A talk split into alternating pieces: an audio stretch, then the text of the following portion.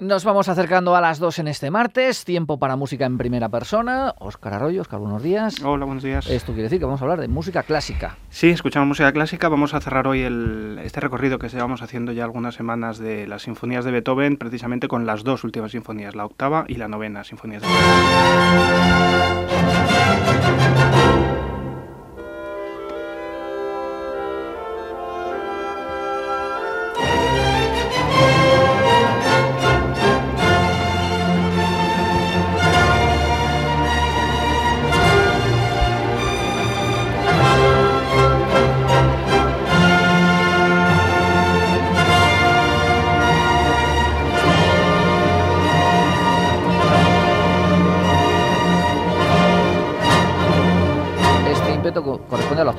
Esta es la octava sinfonía de Beethoven, la opus 93, eh, la que está a continuación de la séptima que escuchamos el otro día, esta tan rítmica que decíamos. Esta es, eh, octava sinfonía que, quizás una de las menos interpretadas, como todas las, bueno, nosotros los pares y los impares, como todas las pares, quizás se incorpora menos novedades, pero es una obra muy curiosa de escuchar por em, todas las utilizas rítmicas que tiene. Por ejemplo, este primer movimiento utiliza, aunque está escrito en ritmo ternario, hay momentos en los que él pues, juega con el binario, con el ternario, haciendo unas fluctuaciones rítmicas que luego a Brahms le gustaría mucho hacer en su música. Y luego además tiene una, una bonita historia que cuentan acerca del, de la relación de Beethoven con el metrónomo. Y es que eh, Beethoven conoció al que inventó el metrónomo, a Melzel, y dicen que en una cena, en una cena que hicieron antes de que Beethoven saliera de, viaje, pues eh, Melzel le explicó el invento que había hecho con el metrónomo, que se desplazaba y tal, no sé cuál. Y, mm, todos los que estaban en aquella cena, pues a raíz de las, explicaciones de Melzel, terminaron un poco tarareando o incluso canturreando un poco al hilo de lo que sería un, metrónomo. Y dicen que de ahí pueden hacer el tercer movimiento de esta sinfonía, que escucharemos ahora, y que es cierto que tiene cierto componente que cuando uno lo escucha aunque pone tiempo de, de minueto, pero tiene un cierto componente metronómico realmente.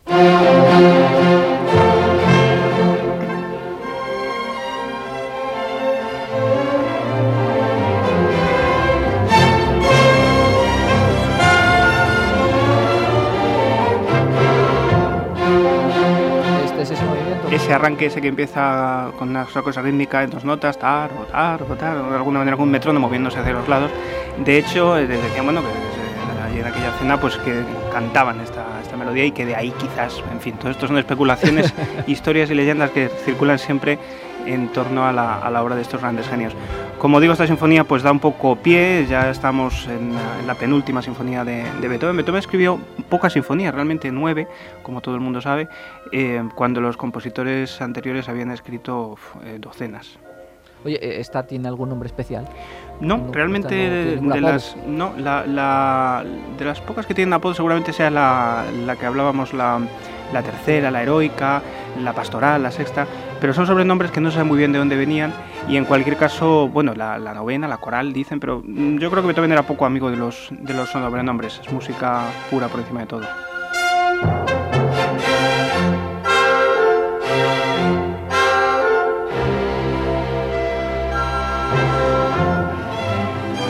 Esta versión que escuchamos es la de, la de Arturo Toscanini al frente de la habitual orquesta NBC que tiene grabadas todas las, sinfonías de Beethoven. Muy buena calidad, perfecto.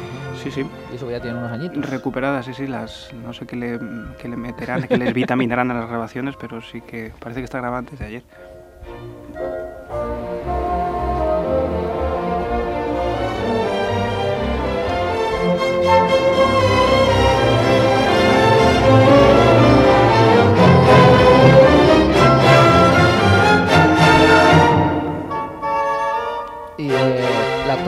A la novena. A la novena. Vamos a ver, lo cierto es que es complicado, ya hemos hablado en alguna ocasión de la novena sinfonía de Beethoven aquí hace un tiempo. Es complicado pretender ni siquiera dar unas pinceladas de lo que es la novena sinfonía de Beethoven en unos minutos, pero bueno, vamos a aventurarnos. Lógicamente la novena sinfonía es, quizás es la obra cumbre del sinfonismo, de la historia, eh, de la música, eh, una de las obras cumbres de Beethoven, si no la más importante, y um, un punto y aparte en la propia historia de la música.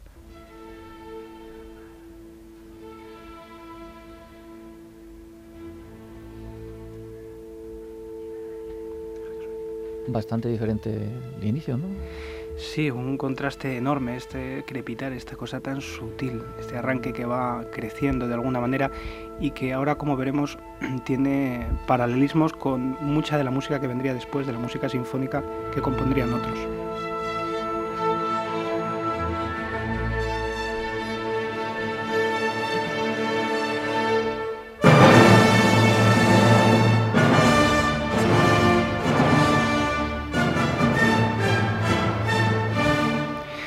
Arranque que decía, esa, sensación sutil de eh, armonías un poco flotantes, eh, que luego utilizarían otros autores como Wagner, por ejemplo, en el Oro del Rin, la, el principio del Oro del Rin es muy similar a ese arranque, o Bruckner, prácticamente todas las sinfonías de Bruckner empiezan con esa, con esa sensación de música suspendida.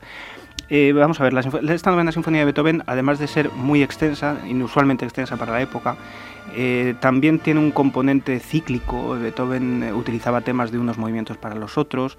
Eh, digamos que era un, el desarrollo conceptual de la obra es lo que más llama la atención. De hecho, hay apuntes del celebérrimo himno de la alegría eh, durante bastantes años anteriores. De hecho, hay algún documento, yo he visto algún documento manuscrito de él, eh, de los dos temas principales, de la melodía de una alegría y el, y el contrasujeto, que luego él hace en fugato en el cuarto movimiento, eh, como que esa idea ya le venía rondando por la cabeza desde muchos años antes, como desde 10 o 15 años antes, él ya estaba con la idea de hacer una gran sinfonía sobre estos temas. Y además, el hecho de incorporar lógicamente el coro en el último movimiento, una cosa totalmente inusual y que ha hecho que esta música pues haya pasado la historia como merece.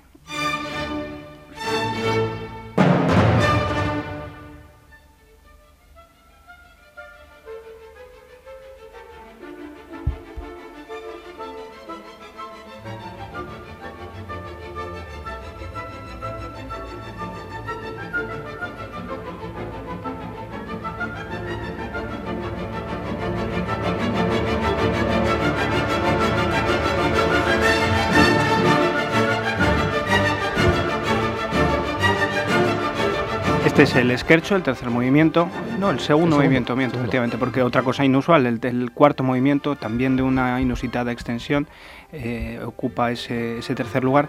Y mm, aunque no vamos a escuchar un ejemplo de él, insisto, porque es muy difícil pretender un poco abarcar o dar unas pinceladas de esta sinfonía, pero sí que quería escuchar este segundo, este ritmo tan incisivo, que además tiene una- unos elementos de desarrollo y una, no sé, un material melódico y rítmico absolutamente apabullante. Molto vivace, que es como aparece. Desde luego que sí, lo que pasa es que realmente el concepto de vivace, que diría un italiano, en, en manos de Beethoven se convierte en algo tremendamente trascendental y sofisticado.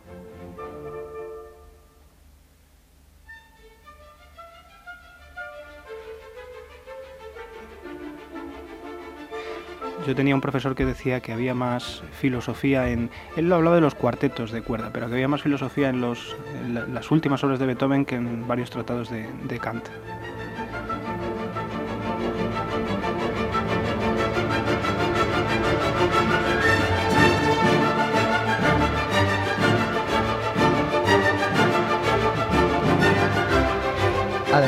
Comentabas tú, son, eh, como dirían en música moderna, son todo hits de esta sinfonía. Las otras eh, tienen determinados aspectos más conocidos, alguna como la octava decías tú, a lo mejor más conocida, pero lo que suena de la novena, hasta los que no somos eh, conocedores de la música clásica, pues lo hemos oído alguna vez y son sintonías que nos suenan, vamos. Sí, es una música justamente conocida y aunque el tercer movimiento voy a tomarme la licencia de saltármelo porque no me atrevo a, hablar de este movimiento lento en breve, entonces vamos a saltar directamente al cuarto, pero como bien dices, efectivamente tienen, tienen unos elementos que los hacen totalmente distinguibles. El cuarto movimiento, que es el más famoso de todos, el más extenso y que es el que recoge el himno de la alegría, eh, eh, tiene, como digo, empieza, es una obra bastante compleja en, cuanto a construcción, porque tiene unos recitativos, tiene unos elementos, eh, digamos que están como a- adheridos, ¿no? Unos a otros, eh, eh, yuxtapuestos uno detrás de otros, de tal manera que hace que el desarrollo de la obra sea muy orgánico y que pues hace que arrastra al espectador a lo largo de, al, al auditor a lo largo de toda la sinfonía en ese cúmulo de emociones que supone la que supone este cuarto movimiento.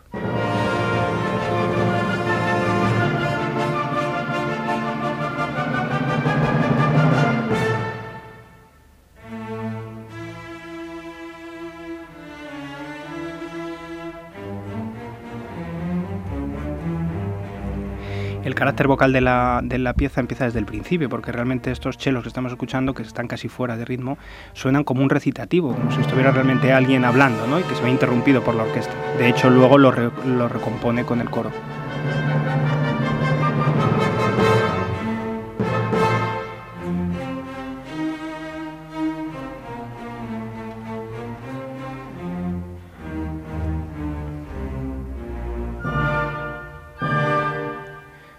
Por ejemplo, utiliza elementos del primer movimiento, así empezaba el primer movimiento, con esta sonoridad. Como digo, eh, conceptualmente es lo que más se asombra de esta obra, o sea, las dimensiones y el, esquema claro que Beethoven tenía en la cabeza a la hora de componerlo y cómo lo fue construyendo durante años. Es el fruto de muchos años de trabajo esta, esta sinfonía.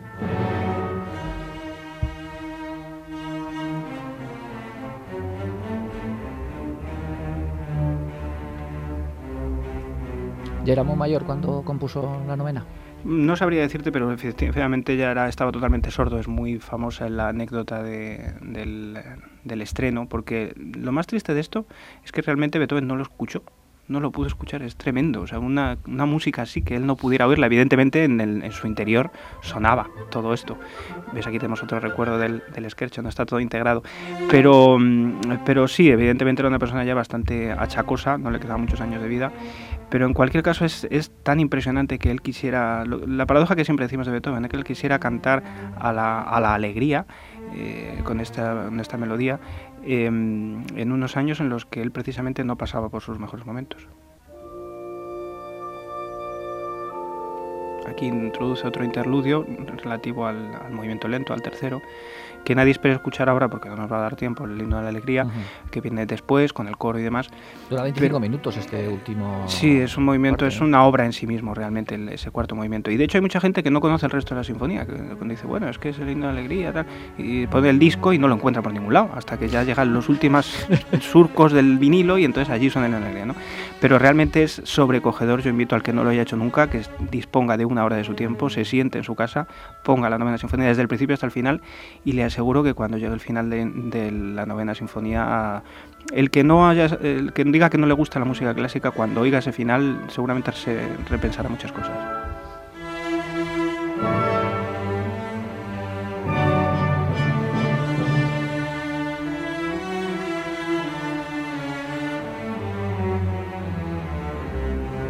Este es el único movimiento de la Sinfonía número 9 en D menor, opus 125. En D menor, exactamente. Este es la, referencia completa. Sí, sí, sí, sí. Y además aquí, por ejemplo, ya se barrunta el, el himno de alegría. ¿Y cómo lo dice la primera vez?